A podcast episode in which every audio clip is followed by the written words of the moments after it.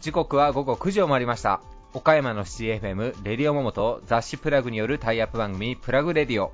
パーソナリティの雑誌プラグ編集長山本。と編集部の原田さやかです。よろしくお願いします。よろしくお願いします。じゃありませんわさやかちゃん。本当に。本当にごめん。本当に。ごめんじゃないよさやかちゃん。えっとですね皆さん僕ね、この放送の前にね15分ぐらい喋ってたんですよ。収録だと思って喋ってたんですよ。さやかちゃんとね。はい。そしたらなんと録音ボタンを押してなかったっていう、大変失礼いたしました。都市伝説っていうかもう怖すぎるわ本当に。ね。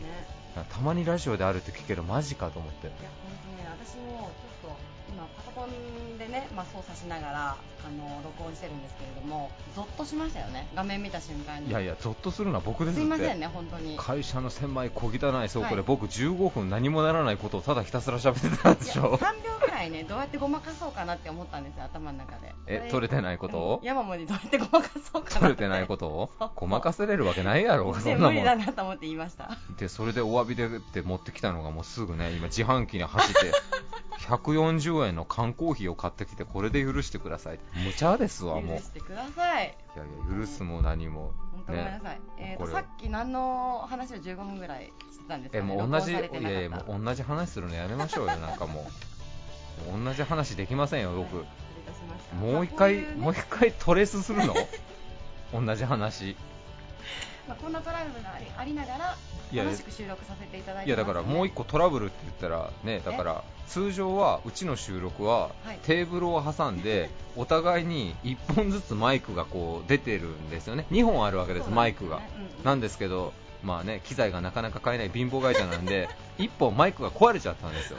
で今1本のマイクに2人で近寄ってこう喋ってるんですよね。フリスクとミンティアを口に大量に掘り込んで一応気にしながら1本のマイクに2人で喋ってるわけですはい。だからねもう漫才の3八マイク方式と一緒ですよ。はいそうですね。それをまあもう一回やれと。はい、なんでここでさっき僕らが収録されてなかった話をもう一回やってたらもう完全に漫才の稽古になってしまうんでこれはね、じえゃあテーマを変えましょうえテーマを変えましょうか、はな何のテーマをお話ししたらいいでしょうかこのフリートークのお時間はえ原田さん。それ今ひどい。自分で責任回収もしない本当に。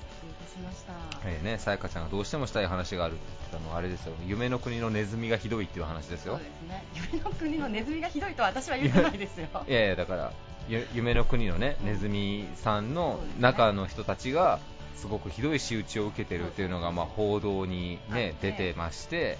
ただ私はそこをじゃあ夢の国の会社が悪いのかそうなのかっていうのをちょっと問いたかったんですよね。そうですよね。うん。だからさやかちゃんからするとはい。あれはそのまあ悪かったとしてもまあメディアがあまりにもこう一斉に被害者だけをこう持ち上げて擁護しすぎだということですよね。決してあの被害者の方をあの責めたいわけではな全くなくただその偏りすぎる見方ちょっと怖いなって最近ねそういうの多いんで本当に。いやだからね報道って聞いてもねわかんないですからね正直。どっちも人を知ってるわけじゃないんで、うん。だからね僕もなんかあの報道でそのネズミの中の人たちがなんかこうやばいんですって、うん。もうしんどいんですとか怪我したんですって言ったのを言ってで収録できてるかどうかちゃんとパソコンチェックしてるね、はいそれちゃんとやっとこうね、はい。であれですよその上の方がいやお前はもう世界の憧れのネズミの中に入っとるんだと、うん。君は。あのネズミだぞ。あのネズミだぞと。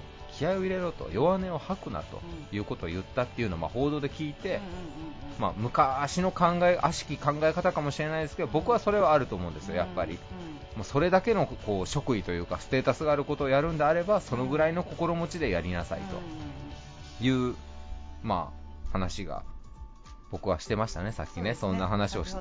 さっき全く同じ話をしてましたね、これと。いやそれでねちょっと夢の国の話からちょっと外れるんですけど外れちゃダメ、最近また外れちゃダメよ。本。当ですか、ええだから、ちょっと最後に言っとかないといけない、ただ、あのね、20キロ、30キロの重いあれを着て、慢性的な疾患ができてたりとか、うん。怪我をしてしまったとか、うん。労働環境が良くないとかっていうのはもちろん改善はしないといけないけども、はい。そっちの報道だけを聞いて、うんうんって鵜呑みにする、なんかね、この世の中の傾向というか、あれは良くないよなっていうので、高橋さんが言ってるように、被害者の方は被害者なんですけど、まあ、どっちの言い分もありきなんで、うん。それはね。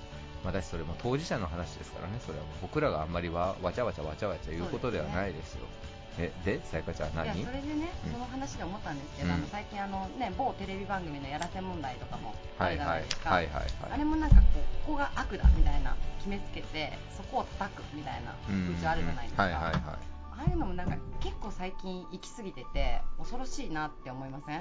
ちょっと。いやーだからねあの日大のタックルにしてもそうだし、うん。何にしても。悪い人を探してるんですかねみんな。そうそうそうそやっぱり。うなんかこう怒りどころを探してるみたいな。韓国と一緒やないか。それ言っちゃいます？韓国と一緒やないか。めちゃめちゃ大丈夫かこれ。指示が指示が落ちたら日本叩こうみたいなもうよくあるあれでしょ、うん敵を作るって、うん。いやでも僕あんまりそれでうまくいかなかった人を僕知ってます？あのえ？ボクシングのあの山根会長。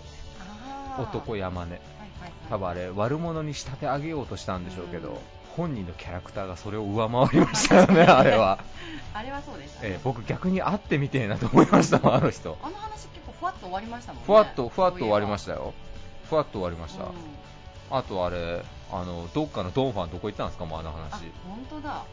犯人どこ行ったんですかあれ。あれあれえどこのドンファンでしたっけあれ。え紀州のどうあ紀州のドンファンか なんかもうだいぶ昔のことのような気がしますけどね。ねそういえば。なんかメディアがこうラインナップして、はいどうぞって渡されたもんだけこうベルトコンベヤ式に流れてるのをみんなでこう食べてなんか食してる感じがするんで、やっぱね、今こんだけ情報がいろいろ溢れてるんで、やっぱ自分でね見て調べて判断するっていうのはやっぱ癖つけないといけないですよね。ね。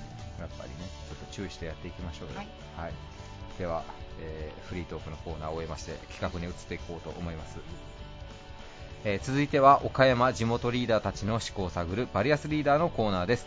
誰もが知る有名企業から岡山の隠れたすごい企業まで約200名のリーダーの皆さんへインタビューをしてきました。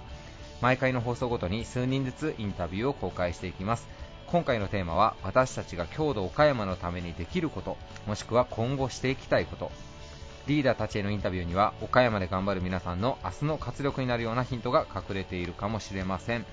今回のゲストは株式会社井上専務取締役井上祭さん。株式会社なぎ物流代表取締役なぎ秀樹さん。株式会社岡田商運代表取締役社長岡田義美さん。最大寺運送有限会社代表取締役入倉栄作さん。株式会社藤原テクノアート代表取締役社長藤原恵子さん。株式会社岡山村田製作所取締役事業所長唐木慎太郎さんです。それではどうぞお聞きください。以上フリートークのコーナーでした.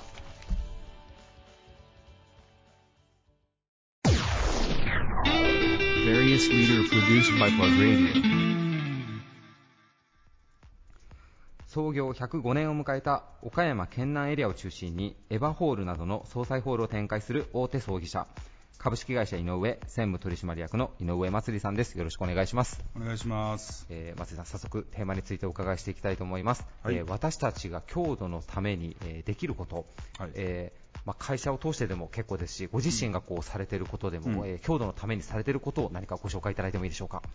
そうですね、まあ、郷土のためにっていうのは、まああのうちの会社は、まあ、特になんですけど、あのこうまあ、特殊な仕事で皆さんご存知の通りその、まあ、葬儀というう仕事なので,、はい。でやはりその昨今その、人間関係が希薄になってきたりとかですね、はい。あるいはそのコミュニティが、まあ、崩壊して、はい。えーそういうさまざまな、えー要因の中で、まあ、やはりそのお我々の仕事っていうのはこの人の接点をつないでいけるはい。あるいは復活できる、うん。まあ、唯一のその仕事だと思うので、はい。だから、まあ、昔よりも今の方がこの葬儀という仕事っていうのはすごく重要なのかなというふうに、まあ、思います、まあ、それがまあ仕事を通じてやはりそのお郷土に貢献できるというか、はい。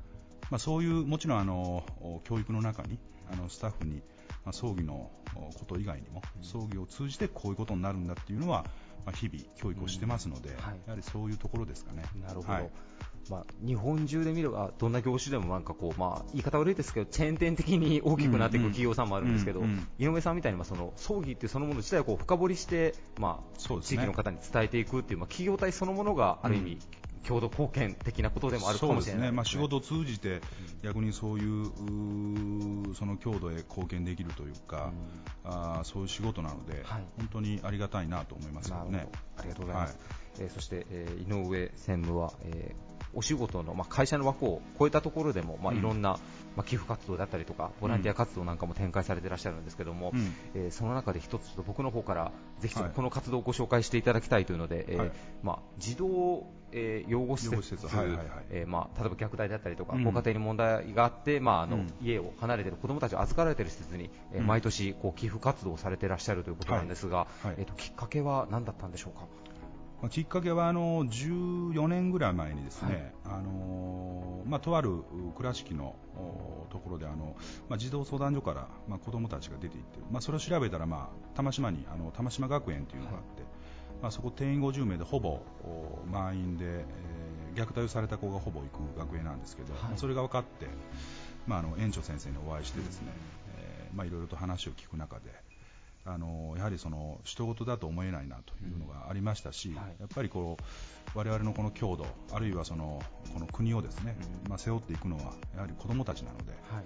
まあ、この経済っていうのは必ずリレーと一緒でバトンタッチなので、そういう意味で考えるとやはりそういう子どもが少しでもね、うん。あのいなくなる幸せに生きていけるようなことをやはり、まあ、我々が手伝いをさせていただかんといけんなというふうに考えたところやはり全てが環境なので、うん。だから、まあ、我々ができることをやっていこうと。いうことで、まあ、いろんな支援をしながら、えー最近では、まあ、あのチャリティーコンペをしてですね、はい。えー毎年1回、えー現金をですね、はい。えーそれを寄付を皆さんのお寄付を集めたうん。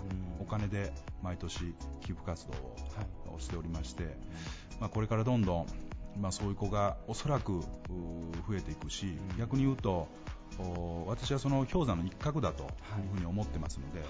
まあ、そういう罪のもない子供が自分の親に殺されたりとかうん。いうことがありますので、はい。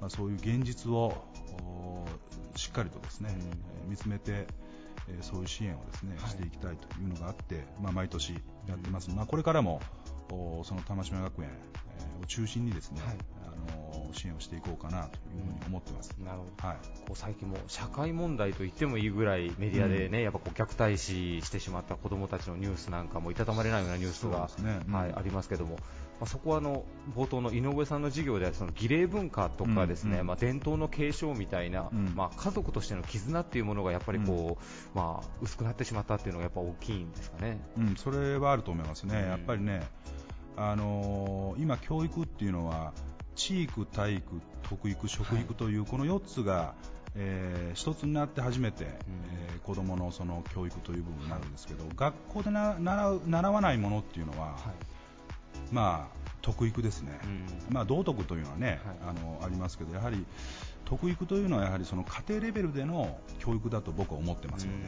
だからその家庭レベルでの教育の向上がないと、やはりあのそういう子どもの精神的な部分の、お教育っていうか、まあ、成長ですよね、はい。それが、えーなかなかないのかなというのも事実なので、まあ、本当大きく言うとそういう家庭レベルの教育をどういうふうにしていくかっていうものをやはりしっかりとその地域、行政、はい。えー全てが考えながらやっていかないと。うん。まあ、子供の、ねあのー人格というのは大体3歳ぐらいで決まるというふうに言われてますので、はい。だからそういう幼稚園、保育園うん、小学校、まあ、この辺がすごく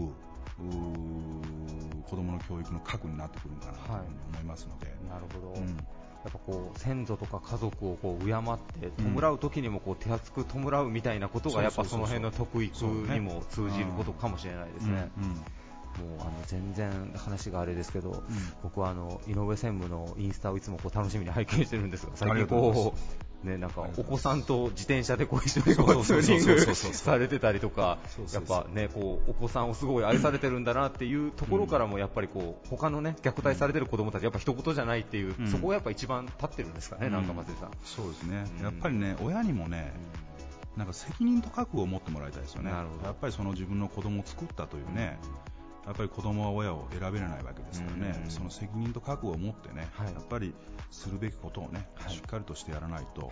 あの僕は絶対ダメだなというふうに思いますね。なるほど、うん。えー岡山でも先ほどの児童虐待以外にも、まあ、いろんな社会問題があるので、まあ、うん。私たちができることから一つずつやっていく大人には責任がありそうですね、やっぱり。そうですね、はい、ぜひもうみんなでやっていただきたいですね。はい、ありがとうございます、はい。えーゲストは株式会社井上専務取締役の井上祭さんでした。ありがとうございました。ありがとうございました。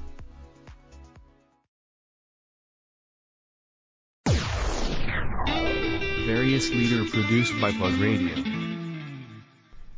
3000坪を超える自社倉庫を備えた急成長中の運送会社岡山県を中心に全国へ配送を行っています株式会社なぎ物流代表取締役のなぎ秀樹さんですよろしくお願いしまはい、す、よろしくお願いします。えー、なぎ社長、えー今回のテーマ、えー私たちが岡山のためにできることもしくは今後していきたいことどんなことを挙げていただけますでしょうか？そうですね。えー人間力を向上して全国に発信したいですね。はいはい。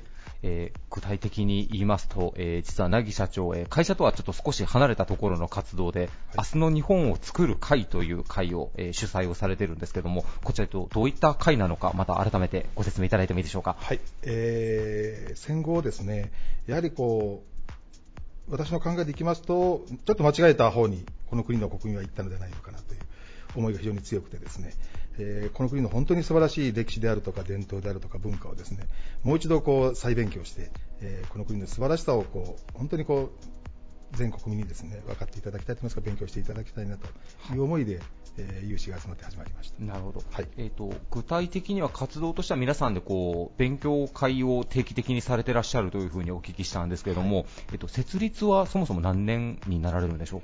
えー設立がもう、えー7年ぐらいですかね。あはい。7年にもなられる、はい。年に何回ぐらいその会合というのは開かれてらっしゃるんでしょう、えー例会が毎月1回、えー会がありましてですね、はい。でこの勉強会というのが一応3ヶ月に1回ということで、3ヶ月はいに、1回、大きな国際今回も国際ホテルをお借りしてですね、はい。うん。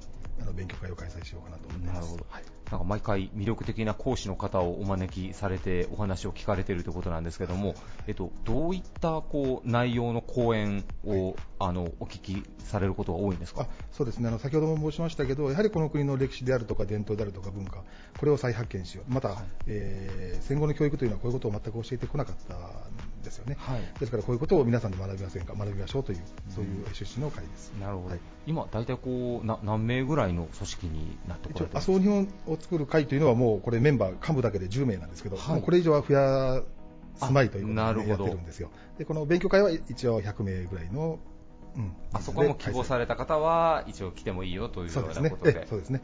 割と中小企業の経営者の方々が多いですね。はい。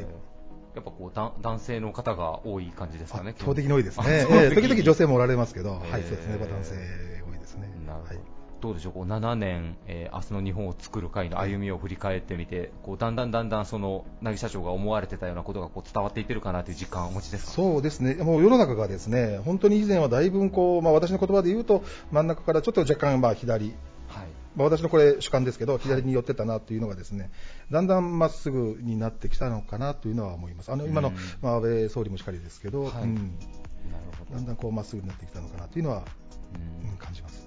いやもうなぎ社長に僕以前お聞きした右でも左でもないまっすぐが大事だって言われてるのはもう本当名言だなと思うんですけどもとんでもないです。はい。もうね、私も数十年前からこういうことばかり言ってますのでうん、本当にこう仕事中はそういうこと言わない方がいいんじゃないですかとかね、はいはい。かなり右右の方ですかとかですね、まはいろいろ言われてきましたけどうん、そうですね、右ですかと言われると私はまっすぐですとね お答えはしました。えーなるほど。ただやっぱりその日本のこう国体を思うであったりとか、は歴史にこう思いを馳せて学ぶっていうのはやっぱ経営にとってもやっぱ重要なことなんですかね。本当にその通りだと思います、でうん。私は経営経営っていうのは本当にお金を儲けるとやるとかですねいい生活をするとかっていうのが、えー主ではなくですねやはり人間力、えい。い、い人生を歩みたいっていうのがやっぱり一番こうなんて言いますかそこにないとうん。いい経営はできないと思ってます、うんうん。そういった意味でもやっぱり人間力向上がいい人生を歩みたいという,、観点からもですねやっぱここ日本日本って何なんだとこう日本人って何だなんだろうというね、うん。とこ本当にこう深く勉強できたらなと思いますし、していただけたらなというのは思います。なるほど、はいこう凪社長こう、まあ、経営者になられるひょっとしたら前なのかもしれない。そういったことに危機感というかご自分でこう重きを置かれ始めたのはこう何かきっかけがあったりしたんですか？あありましたね、これは、えー30歳ぐらいの頃ですけど、あの経営者いさりび会という会がありましてですね、はい。これはあの某あの住宅会社をね、あの大きな住宅会社を設立した創業者の方が全国であの全国組織として発足した会なんですけど、はい。その会で勉強させていただき出してからですね、えー本当になるほど、こう漠然漠然と思ってたものがですね、はい。えーちょっと確信に変わったといいますか、ああ、うん。なるほど、やっぱそうだったんだなという、うんなるほど。うん。じゃあ、社長ご自身もその明日の日本を作る会で学んだことをこう会社の社員さんに対してもフィードバックするっていうようなこともされていらっしゃるんですかね。やります。なるほど、えーでは最後に、えー、なぎ物流さん、えー今もうね岡山県内では多分物流関係にちょっとこう携わってる会社さんだったら多分もう名前を聞かない日はないぐらいこういろんなところからこうお名前をお聞きするんですけどもこう2018年もまあ終盤に入ってきて、えー今後のこう目標っていうのはこうまた新たに定まってこられましたか？そうですね、まあ、一応、もうあえて、ね、公言しますけど、はいやはりその株式上場できるような会社にはしたいなというのは思っています、だから、えー、産経でありますし、まあ、物流業界というのは、やっぱきつい、汚い、危険ということで、なかなか人がに来てくださらない業界ではあるんですけど、うん。まあ、そういうイメージを払拭して、ですねうん。人がどんどん来てくださるようなやっぱ業界、会社にしていきたいなと思ってます。なるほど。その上でも先ほどおっしゃられてた、まあ、日本人としてのこう学びというのはかなり重要になってくるかなという。会社がそういう学びの場になればなと思います。なるほど、はいありがとうございます。はいありがとうございますえーゲストは株式会社なぎ物流代表取締役のなぎ秀樹さんでした。ありがとうございました。ありがとうございました Various leader produced by Plug Radio. 輸送業務やトラックの新車中古車販売飲食店経営などを手掛け物流業界の向上のために挑戦し続ける企業株式会社岡田商運代表取締役岡田義美さんですよろしくお願いしますはい、こんにちは。お願いします。お願いします、えー今回のテーマがですね私たちが郷土岡山のためにできることまたまあやっていきたいと日頃から思われていることというテーマで皆さんに教えていただいてるんですけれども、はい。岡田社長以前のラジオの収録でも少しお話をいただいたんですけれども、えー岡山城後楽園はい。のラッピングをされているこう15トントラックはい。ですかね、こちらを、えー2台所有されていらっしゃるということで。で全部で4台ですね。あ全部で4台ですね、4台。はい。失礼しました。こちらがあのもう全国にこう岡山のこう街を PR するためといいますか走っていらっしゃるという状況ですかね今。そうですね。はい。あのー北は、えー茨城か。で、南は熊本までええ。走ってます。あの実際、ちょっと私はまだ街中で見たことはないんですけれどもこう見たらかなりこう美しいトラックなんじゃないのかなと。それは爽快ですよ。ですよね。やっぱり写カメラでね、映させてほしいと言って、やっぱり、えーパーキング学に止まった時には、やっぱりカメラでちょっと映させてほしいと。はい、えー荷物もね、えー下ろしに行った時にはリフトマンの方がちょっと写真撮らせてほしいと。いうことで、やっぱりドライバーの方もね、えー乗っていただくためには緊張感を持って乗ってますね。なるほど、はいもう岡山の顔として走られてるようなはい。形ですもんね、はい。でもこういったものを通してこう岡山の PR を、まあ、少しでもしていこうという心意気がそこにはあるんでしょうか？そうですね、はい。あのーやはりね、一番関東圏、東京行ったらね、岡山がどこにあるかわからないと、特に、あのー20代の子、あはい。20代の子にね、えー岡山県はどこでしょうかと。聞く中で、やはり九州のどこでしょうかと、はい。で逆に聞かれるんで、やはりはい。岡山の知名度が低い、倉敷はあのー若干分かったんですけど、岡山自体がですね、岡山市がどこにあるかわからないとい。うことで、でやはり岡山にですね、岡山城があることすらあの知らないという方が多いと。で世界ああの日本三大庭園の一つの後楽園も岡山にあることが知られてないとあいうことでですね。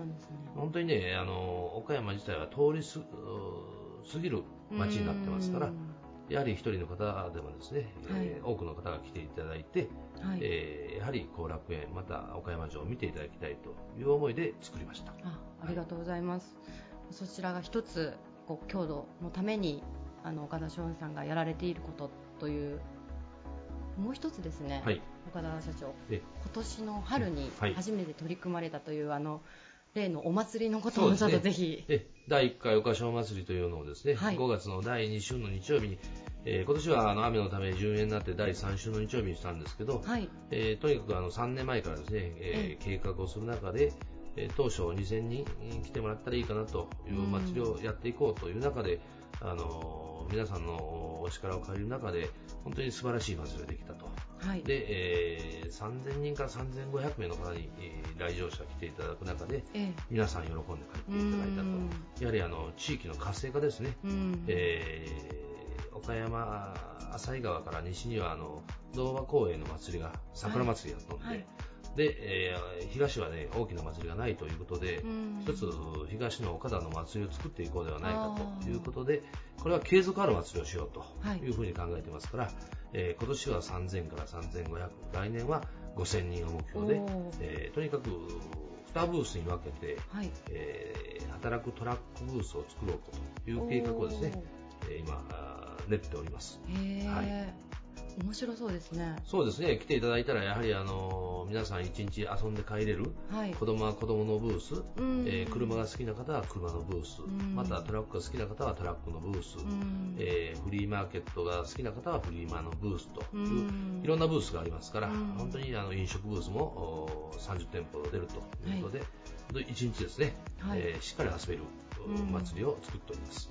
すごいですね。これをこう、岡田社長がまあほぼ一人で計画されてというかそうですね思いがあって。で一応あのこ去年のお秋までね一人でずっと考えておる中で、ちょっとあの知り合いの方に相談した中で、えーちょっと町内のお祭りの息を越し飛んで、えーととりあえず一人ではちょっと無理でしょうということで、あの会社の方でですね、えースタッフを集めて、はい。えー第1回岡田将軍祭りの準備をはい11月からしていこうということで、うん去年の11月から約20名で、ええー毎毎週ですね、えはい。えー打ち合わせをして5月のちょっと第3週の日,、日曜日にできることができました。なるほど。はいえじゃあ約半年間、1週間に1回のミーティングを重ねてきたということですか？えで一番やっぱりねあの何が大事かということははいやっぱりあの、えー地域の方以外の方もやはり来ていただくということでうん。駐車場の確保、あえ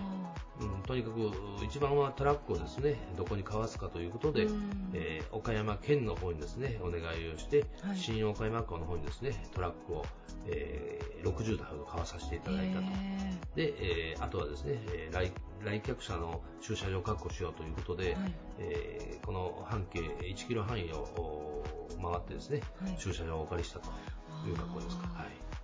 すごいですね。確かに駐車場の問題とかもありますもんね。そうですね。まあそういったところもすべてこうなんていうんですかね岡田社長とこちらの従業員さんの努力によってはい。手配されたという、そうですね。ん本当にあの誇れる祭りができたと思いますよ。いや本当先ほど写真を実は見せていただいたんですけれども、はいこれはちょっとその桜カーニバルというかそういったあの規模のお祭りかなと思うぐらいのしっかりこうフードコートのようなものもあってそうですね。あの言われるのが一企業の祭りではないいですよと。本当に次元を超えた祭りですよということを言われるんですけど、もうでもね、皆さんが喜んでくれたら私それで一番いいんでい、や驚きました本当に、はい。スタッフさんがですねあの背中にこう文字が入った T シャツを着てられるんですけどね。これが岡田のお祭りだよとそうです。はい。全面的にねこう打ち出されてそうですね。ええ来年もじゃあゴールデンウィークの、えー第2週目ですね。第2週目ですかねそう、日曜2週目の日曜日にやりますよ。はいはい。ちょっとこうラジオのこう放送がおそらく10月半ば、はい。11月ぐらいになると思うので一応ね、あの、はい。時間的には今年は、あー11時から夜のお7時までやったんですけど、はい。来年はですね、10時から、えー16時で、まあ、はい。1キロという計画しております。そうなんですね、はい。ちょっとじゃあ皆さんぜひですねあの岡田将軍さんのホームページも含めてしっかりとチェックしていただけたらと思います。そうですね。はい。ありがとうございます、はい。本日のゲストは株式会社岡田将雲代表取締役の岡田義美さんでした。ありがとうございました、はい、ありがとうございました。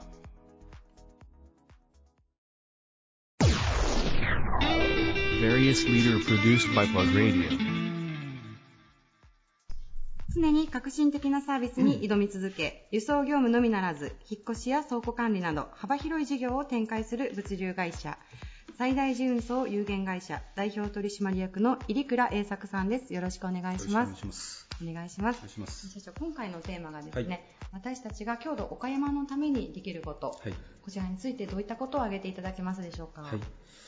えー我々がですね、えー郷土のためにできることといいますと、まあ、やはりあの物流業を通じてですね、えーまあ、この岡山県のあのどうですかね。潜在能力といいますかね、あっていうのをしっかりお客様にアピールをしていきたいと、はい。あと常々思っておりまして、あの弊社は昭和28年の創業で今年が65年目になるんですが、あの一貫してあのずっとやっていることっていうのはやはりこう優れたあの人材教育といいますかですね、えーまあ、そのあのお客様に良質なサービスを提供すするために、うんえーいい人材を育てていこうと、はい。ということにあの尽力をしております。うん。もうずっとそこの部分は、ご大切にされて。そうですね。我々はあの製造業と違いましてですね、はいえーまあ、そのあのその自ら物を作って、うんあの販売するというようなことができないものですから、あのやはりその第一線えーに立つあのドライバーですね、はいえーをあのはじめあの、ね、そのスタッフの,、えーまあ、その礼儀であったりとかですねそういったその人材育成っていうのがあのやはりあの全てかなと思っております。うんはいやっぱりそのそこで人間力だったりとかっていうもので他社さんとの差別化であるとかそうですね。満足度っていうものを高めていかれてるということでしょうか、そうですね。そうですね。その他社さんとの差別化というよりもですね、あのまあやはりその当社であの働いてくださる従業員のあの方々のねその満足あのねその満足度の向上といいますかね。えーというところの方がやはりいあの今はちょっと重きを置いてるかなと。あーなるほど、え顧客満足度ではなくて従業員満足度というそうそうですね、そうですね。あのー結局やはりね、その仕事に満足をしている、うね、その従業員であれば、あのやはりまあそういった良質なサービスっていうのが、外に出て、ね、そのお客様に対応した時にも、あのやはりこう自然と出るのではないのかなと、あーというふうに、ね、その考えておりますので、はい。あのまず従業員一人一人が、はい。あのね、そのしっかりあの当社で働いてくれてるっていうことに対してあの満足をあうんのしていただきたいなと、まずはそこからですね。はい。先ほどこう事前の,う、はい。あのちょっと取材で教えていただいたように、あのこちらのお客さんの面接をはい。社長すべて必ず会われるという、そうですね、はい。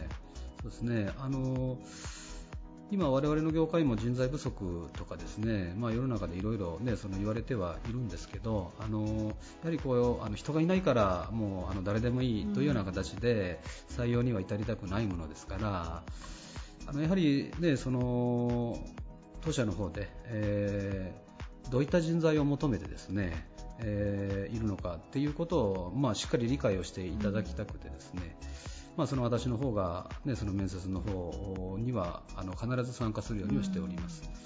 でその中で一番申し上げるのが、ね、そのやはりその人間性というか人間力ですね、やはりね。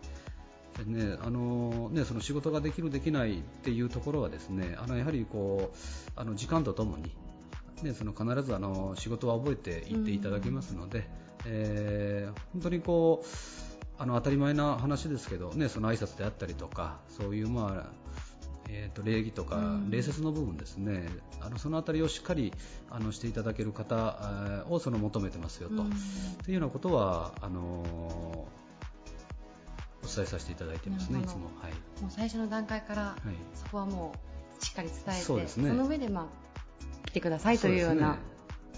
そうですね。ね。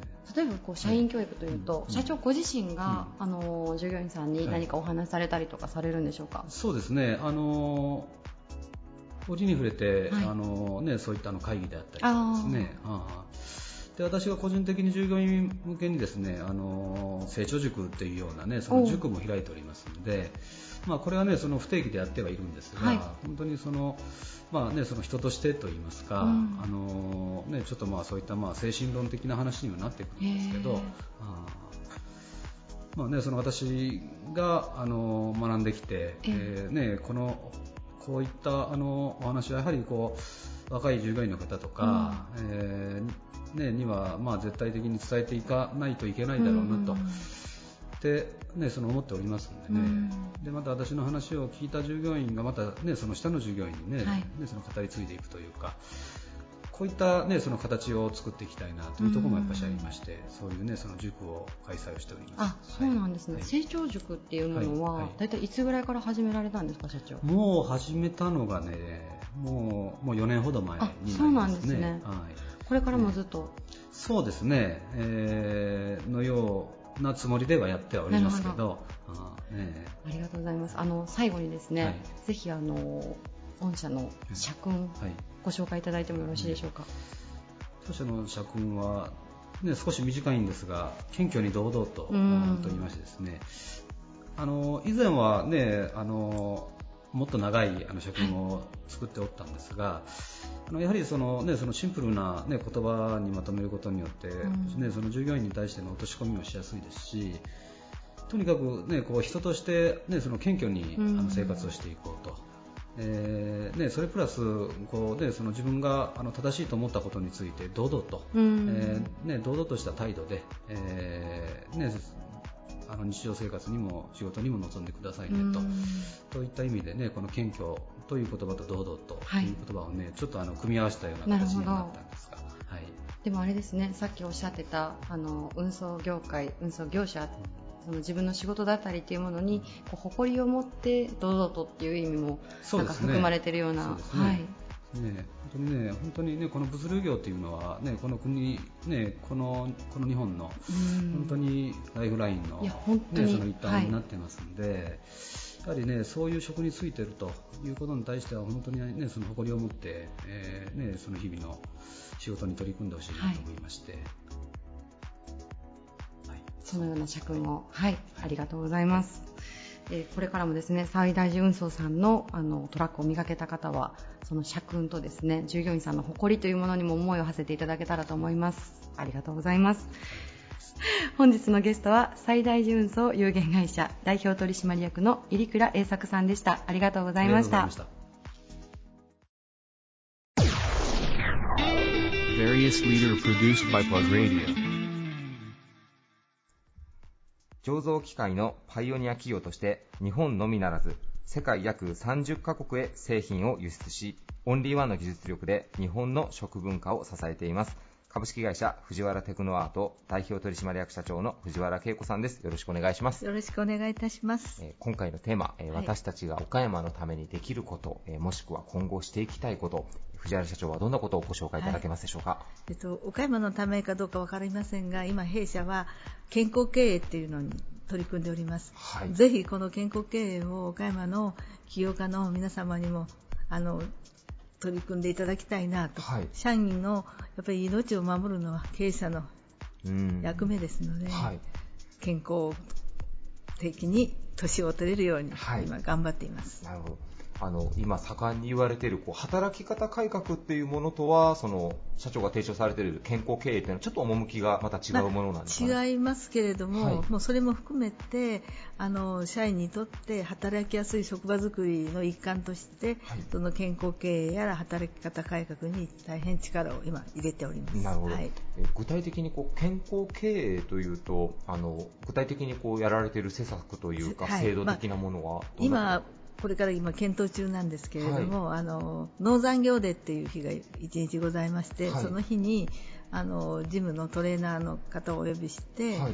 い、ろんなあの体操をしたりそれからストレッチをしたり、はいはいはいはい。っていうことも考えたり、あと、ちょっと、あの、体力的にだんだん大きくなってきた、あの 体重がオーバーかなっていうような人にも、はい。やっぱり、すスリムになって健康で一生懸命これから頑張っていただかないといけないので、はい。あのそちらの、こまあ、人たち対象、まあ、それはあの糖尿病とかはい。高血圧の改善にもつながっていきますので、うん。まあ、それも含めてあのやっていきたいと思います。なるほど。こう社長がその、まあ、社員さんの健康にもこう会社としてはい。こうサポートしていかないといけないなってなんかこう思われたきっかけとかあそれはねあの人1年に1回、まあ、会社で人間ドックじゃないけど、はいはい。ありますでしょ。はい。あれの結果を一人一人は見てないんですけど全体的に見ますと、はい。え D とか E とか F があまりにも多いので,、はいはい。で見ましたらやっぱり血糖糖尿、い。血圧、それから体重のちょっと増えすぎ、はい。まあ、その辺が3つ大変気になりましたので、はいあのその改善に向けてはい。やっぱり取り組まなきゃいけないなというふうに、もう何年前から思ってたんですけど、はい。口で言うだけでは、うん。いや口ではずっと言い続けてたんですけど、はい。なかなかあの社員も聞いてくれませんので、うん。具体的にあのシステム化してはい。やっていきたいなというふうに思っています。なるほど。はいまあね、働き方改革で時短とか、まあ、高度プロフェッショナルの制度なんかも話はされてますけど、何を置いてもまずは健康が第一ですね。健康がね、本当にね、いつも社員に言ってるのは、1番健康、はい2番家族、3番仕事だということは、だから絶対に自分のことは自分で守れということをすごく言っていますけど、なかなかね、みんな仕事一生懸命してくれます。なるほど。あの藤原社長といえばもうあまり男性女性で言うのももう時代的にあれかもしれないですが、まあ、女性経営者岡山の女性経営者といえばもう藤原社長というやっぱりその女性ならではの視点というかそれはね、やっぱりね、はい。細かい視点で、まあ、どっちかというと、私はあの主婦歴の方が長かったもんで、うん。やっぱり母親的なはい。気持ちで社員と接することが多いもんですから、はい。まあ、そういうふうにあの、うん社員を守っていきたいなというのはあります。なるほど、はいはい。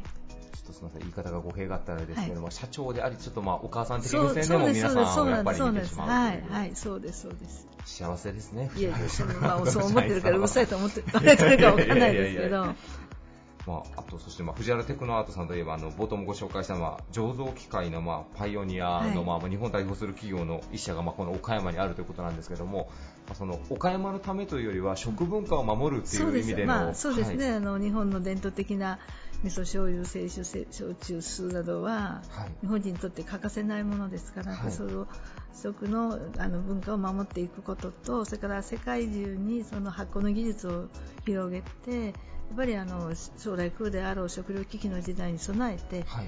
あのその発酵でみんながす命が救えるような何かを考えていこうというのが今のうちの目標です。はい。あの最近、藤原テクノアートさん、まあ、醸造技術っていうのはもともとお持ちでいらっしゃるんですけど、まあ、さらにそのテクノロジーと組み合わせてこう、まあね、あの分かりやすくあの富士フィルムさんとかがあの化粧品なんかもされたようなあまああ、ああいった可能性なんかもちょっと模索されてるそうそうなんです。そうです。だからまあ食品じゃなくて醸造機械だけではなくて、はいあの違うもう一つの分野の発酵技術を生かした何か微生物インダストリーっていうものに、今大変力を入れかけております。今年がまあスタートの年でした、まあ、岡山に限らずだからその理系の学生さんにとってもええものすごい興味深い分野です。から最近あの理系の女性や男性のはい。県外から面白い会社だってはい。あの採用、まあ、うち面接はい。によくいらっしゃって、で結構あの優秀な方が入ってくださってるので、はい。ありがたいなと思います。はい先ほど僕、まあ、富士フイルムさんの例を出しましたけどもあの、ね、写真のネガとかカメラ作ってるところが化す粧ごいで品すよね。で、まあ、あれだけ成功されてらっしゃってただお話をお聞きしていると微生物とか醸造の技術っていうのもなんかこうまだまだこう転用の可能性っていうのはかなりある技ものすご術なんですよね。くあそうなんです。だから微生物を使った、まあ、今うちが取り組んでいるのはあと飼料にそのはい発酵されたものを混ぜて、鳥や豚やはい家畜の家飼料畜の飼料に食べさせてそのそれが太ったり糞が減ったりはい。病気にならなくなったりする今ちょっとテストの段階なんですけどそれが成功すればね、はい。多分世界中にそのあもう抗生物質を与えたりとかじゃなくて微生物でそうそうそうそう健康的に育てて。はいそうですそうですそういう面白いですよ僕はあの科学の知識は全然あれなんですけど以前何かの本か新聞であの実は微生物の世界ってまだまだ解明されてないことが多分に多い分野だってお聞きしているので、うんそうなんですよ。だって例えばあのケンタッキーフライドチキンの鳥は、はもう糞がこれ以上増やせないぐらいの今危機的な状況に陥ってますのでへその糞を減らして鳥が大きくなればこれ以上いいことはないので、はい。まあ、そういうことも含めていろいろ考えてですけど。ーじゃあもう醸造技術微生物っていうのでもう人類のその食文化というかそうですそう。まあ食料魚もそうですしねみんなはい。へあ魚で言えば岡山だったら岡山理科大学があのね海水を炭素に変えるようなものもされてますけど。ひょっとしたらね近々藤原テクナさんからもあれに近い技術革新みたいなものが生まれるかもしれないね。うちだけではとてもあれですからいろんな研究機関と今タイアップしたり商社も含めて、い、ろんなあの企業とあ一緒になって取り組んでおります。はい。ありがとうございます。はいえー健康経営、そしてあの微生物やテクノロジーを取り入れた藤原テクノアートさんの新しい展開にも皆さんぜひ今後も注目していただけたらと思います。ゲストは株式会社藤原テクノアート代表取締役社長の藤原恵子さんでした。ありがとうございました。ありがとうございました。Various leader produced by Plug Radio. セラミックスをベースとした電子部品を製造し世界へ発信する企業。岡山のものづくり業界を支援するイベントも手掛けています。株式会社岡山村田製作所取締役事業所長の唐木慎太郎さんです。よろしくお願いします、よろしくお願いいたします。今回のテーマ私たちが岡山のためにできることもしくは今後していきたいこと、えー唐木さんはどんなことをご紹介いただけますでしょうか？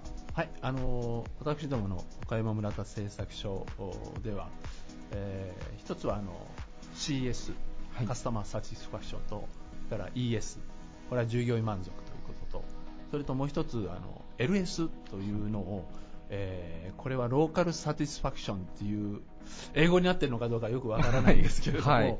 まあ、地域の方がその岡山村田がここにあることで、えーまあ、喜びや誇りにつながっていけるようになるといいなという思いで、はい。えーまあ、地域に貢献していきたいというところから LS という、えー言葉スローガン、はい。3つ目のスローガンにしてるっていうのが一つは特徴なんですけれども、はい。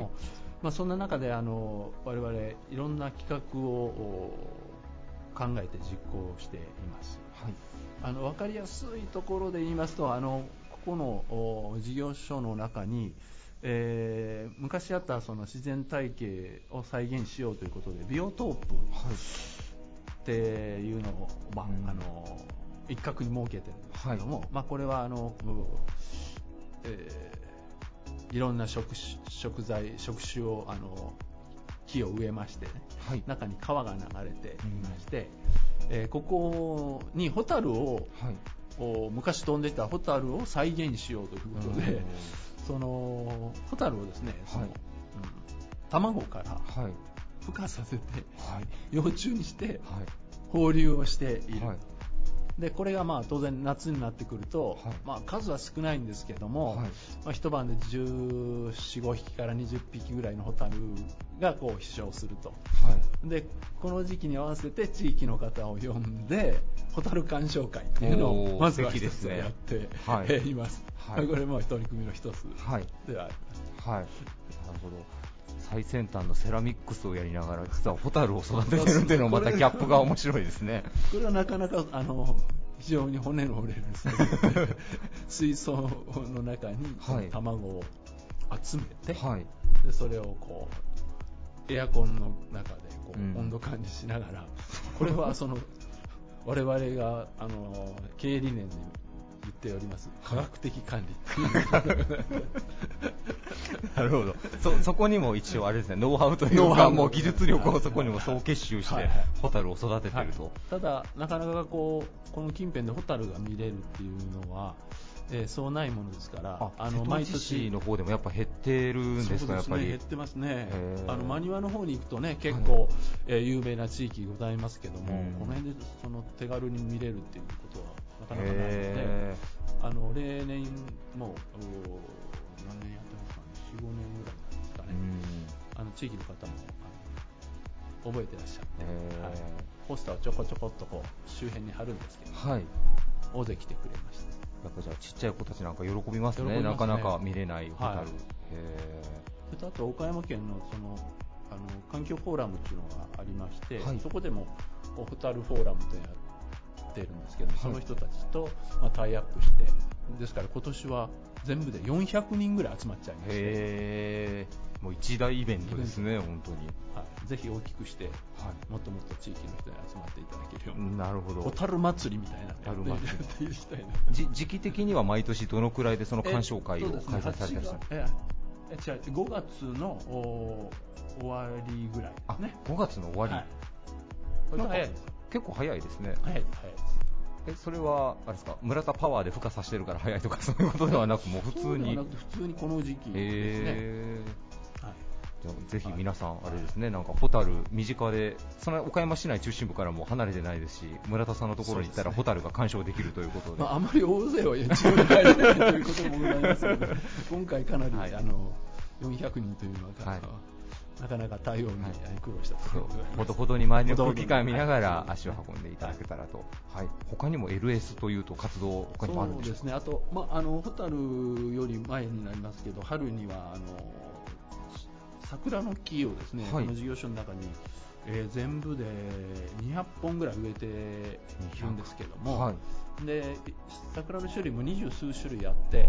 割と咲く時期もこう長いというところへがございまして、これを、まあ、あの季節に合わせて、今度はまた同じビオトープ近辺ですけども、桜鑑賞会っていうのをもう同じようにやって、またこれも地域の方にあの来ていただいているっていうところで、まあ、2つ、まあ、考え方としては2つあって、はい。えー事業所に来ていただくっていうパターンと、事業所から我々が出て行って地域に貢献するっていうことと2つある、はい。今申し上げたのに事業者に来ていただくという、はい。うーまあ、地域貢献ということなんですけどもあとはそのうん一つは、えー小学校ですね。近隣の小学校、あるいはは従業員のお子さんが、えー通っていらっしゃる小学校というところを対象にしまして、えー出前事業というのをやっております。はい。でこれはあのう私どものその、えー持っているその、えー村田製作君というロボットをはいはい。連れて行きまして、はいまずはそれで子供たちを引きつけておいてね。その 勢いを買って、はい。えー環境教育をを環境教育。はいをやっております、まあ、それはあの我々のビオトープとかの活動であったり、はい。あるいはそのエネルギーの問題であったり、うん。えーまあ、公害の問題であったり、はい。それがまあ工場とそれから地域とがどういうふうにして、えーそれに取り組んでいって環境を維持していかなければならないのかというふうなことを、えー子どもたちと一緒にクイズ形式でこう考えながら、はい。えー彼らの環境意識を刺激していきたいというところの活動は出ていく活動の一つはい、なるほど。僕も実は最近まであんまり知らなかったので小学校の子たちでも今なんかプログラミングをなんかねもうちっちゃい時から学んでるっていうことだったので村田さんがちょっとその辺の手ほどきをしに行くのかなと思ってじゃなくても自然環境っていうところに最終的には落とし込んではい。授業されてらっしゃると、はい。へーえそれはななぜというかやっぱ最終的には巡る巡って村田さんも自然環境保護みたいなところにやっぱこう行き着あくんですか？の基本的には工場って、はい。えーこれだけ20万平米の敷地で元あった自然を潰しているという、ああなるほど。なんて言うんでしょう、それは、まあ、あの市市なり県が造成して企業を誘致したわけですけども、はい。一方でその周辺の地域にの方にしてみたら昔はあの辺は竹やぶだったとかなんとかがいたとかうん。っていうことだってあるじゃないですか。はいはい。だからその地域の人の思いに寄り添えるかどうかというのも企業の一つの責任かなとも思ってまして、へまあ、そんな中でやっぱり環境に配慮したものづくりっていうのは企業の義務だと思いますしまあ、それがちゃんとそのう子どもたちに伝わるようなコミュニケーションを取っていきたいといううんことで、うんファなるほどンを増やしていくなるほど なるほど、ありがとうございます。えーもう地域とのコミュニケーションに加えて、まあ自然環境に対してそうですねもまあ警鐘を鳴らしていくとか、ね啓蒙活動をしていくという、はいえー大変重要なキーワードをいただきました。ありがとうございますはい、ありがとうございます。えーゲストは株式会社岡山村田製作所取締役事業所長の唐木慎太郎さんでした。ありがとうございました。どうもありがとうございました。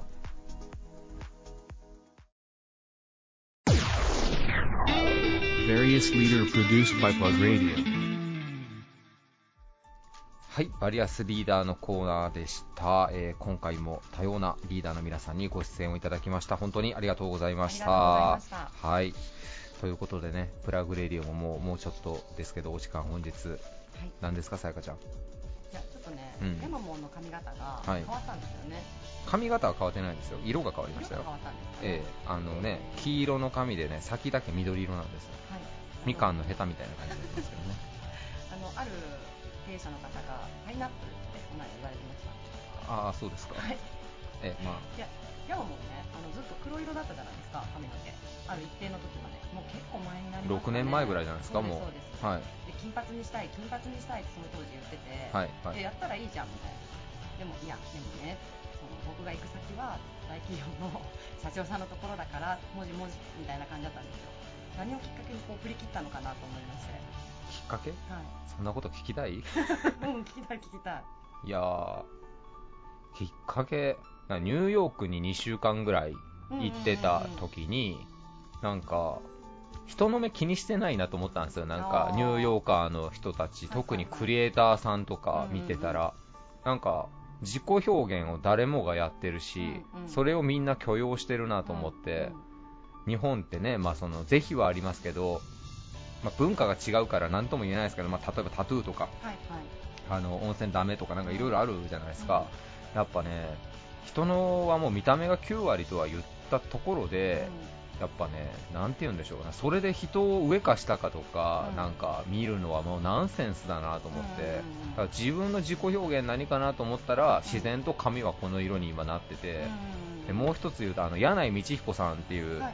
あのクリエイターの方がいらっしゃって、はい。タワーレコードのノーミュージックノーライフとか、うんあれも作ったの柳井道彦なんですけど、柳井道彦さんも実は金髪で結構ロン毛で、ものすごい派手ないでたちなんですよ、いつも。で、あるインタビュー記事で、なんでそういう格好されてるんですかって聞いたときに、うん。その、クライアントが依頼するときに、まあ、その、社会人的にはまあちょっとバットなうん。格好をしてるけども、仕事はものすごいやってるっていうので、逆にこの格好だからといって舐められないだけクオリティが高い仕事をしようっていうので、日本においてはある意味自分をちょっと下に落として見せてるっていうのを言われてたんですよ。なんで自分もあ格好だけだったらあこいつダメそうだなみたいなんだけど、仕事はちゃんとやってるねって言われる人間を目指そうみたいなへことでやってますけど、まあね、ただ好きだからやってるんですよ、ただ単に。服が好きなんで、こういう髪型にしないと似合わないー格好なんですよ。そうですね確かにそうです。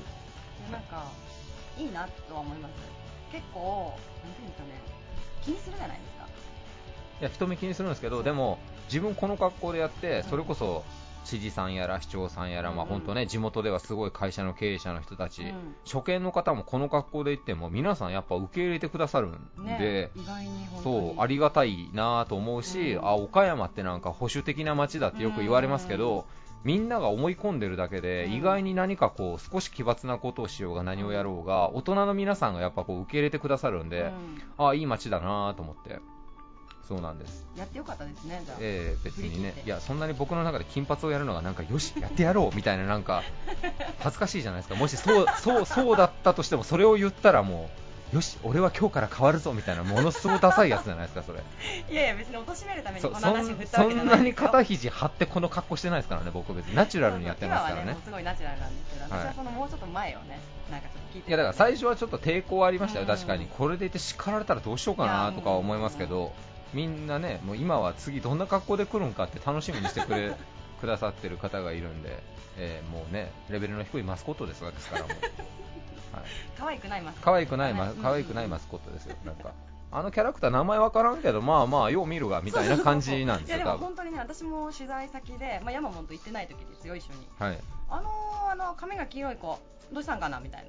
キャッチーですよねやっぱり。えーまあ、岡山では多分あのピーポー君よりは有名かもしれないです、ひょっとしたら、はい、もしかしたら、うん。お王君には負けますね。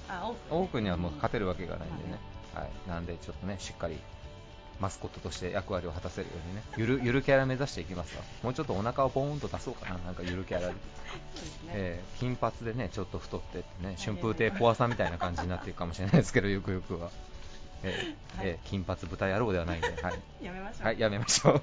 はい、皆さん、あの、今週も1時間お付き合いいただきありがとうございました。ありがとうございました。はい、また来週お会いしましょう。バイバイ。This radio produced by Okayama Premium Magazine Plug. See you next week.